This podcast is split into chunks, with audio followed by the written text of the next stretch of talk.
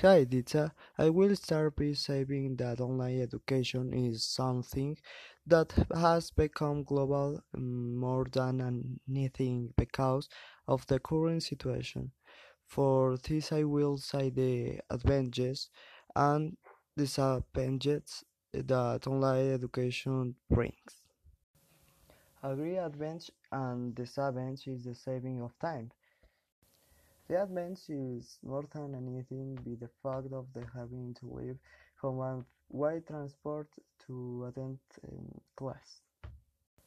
A great disadvantage of same time is that individual can be prone to distraction and this can affect their education advance. Continuing with another advantage is of access.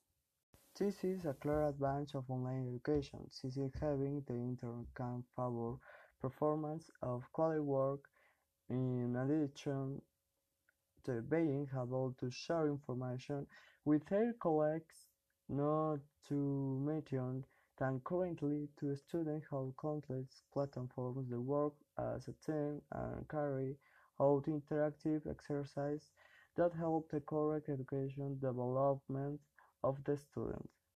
The comfortable student environment is another advantage since the environment is a factor that most of the time can affect a student since he is afraid making mistakes uh, being made fun however in online education the student feels a great environment to express himself with complete freedom without fear of error.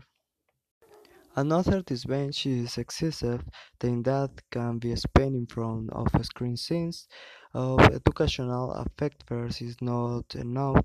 Hill can become a factor that can be a risk to the excessive exposure to light from the fans. Um, this can affect your vision in addition to causing pain and fatigue. Another disadvantage is the possibility of irresponsibility. We must know that responsibility can be a factor that to some extent is driven by teachers and parents.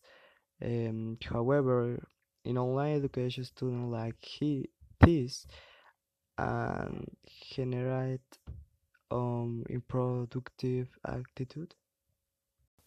The side it must be adapted. Human beings are capable of adapting to everything, and we have already seen it today. That's why we must know that online is here to stay, since this will open up new tools to be able to work in face to face and reinforce knowledge in virtual.